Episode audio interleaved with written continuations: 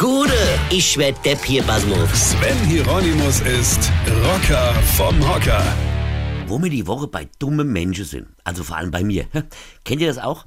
Habt ihr auch schon mal versucht, die Kette eines Einkaufswagens ins eigene Schloss zu stecken? Ja?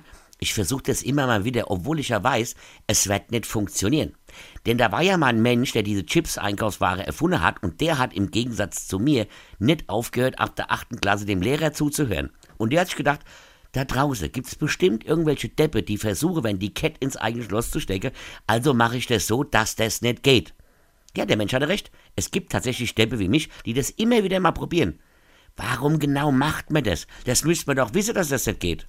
Gut, man kann es ja einmal ausprobieren.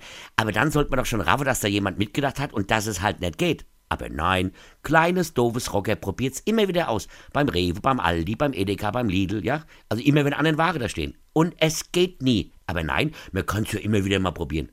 Vielleicht wachsen die Kette ja im Laufe der Zeit oder die Einkaufsware schrumpfe, ja?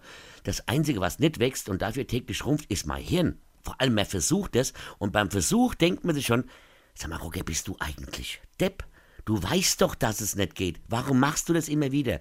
Und dann denkt sich dein Gehirn, boah, Alter, ich hätte mir aber auch einen anderen Besitzer gewünscht. Weine kennt dich. Weine. Sven Hieronymus ist Rocker vom Hocker. Tourplan und Tickets jetzt auf rpr1.de. Weine kennt dich. Weine.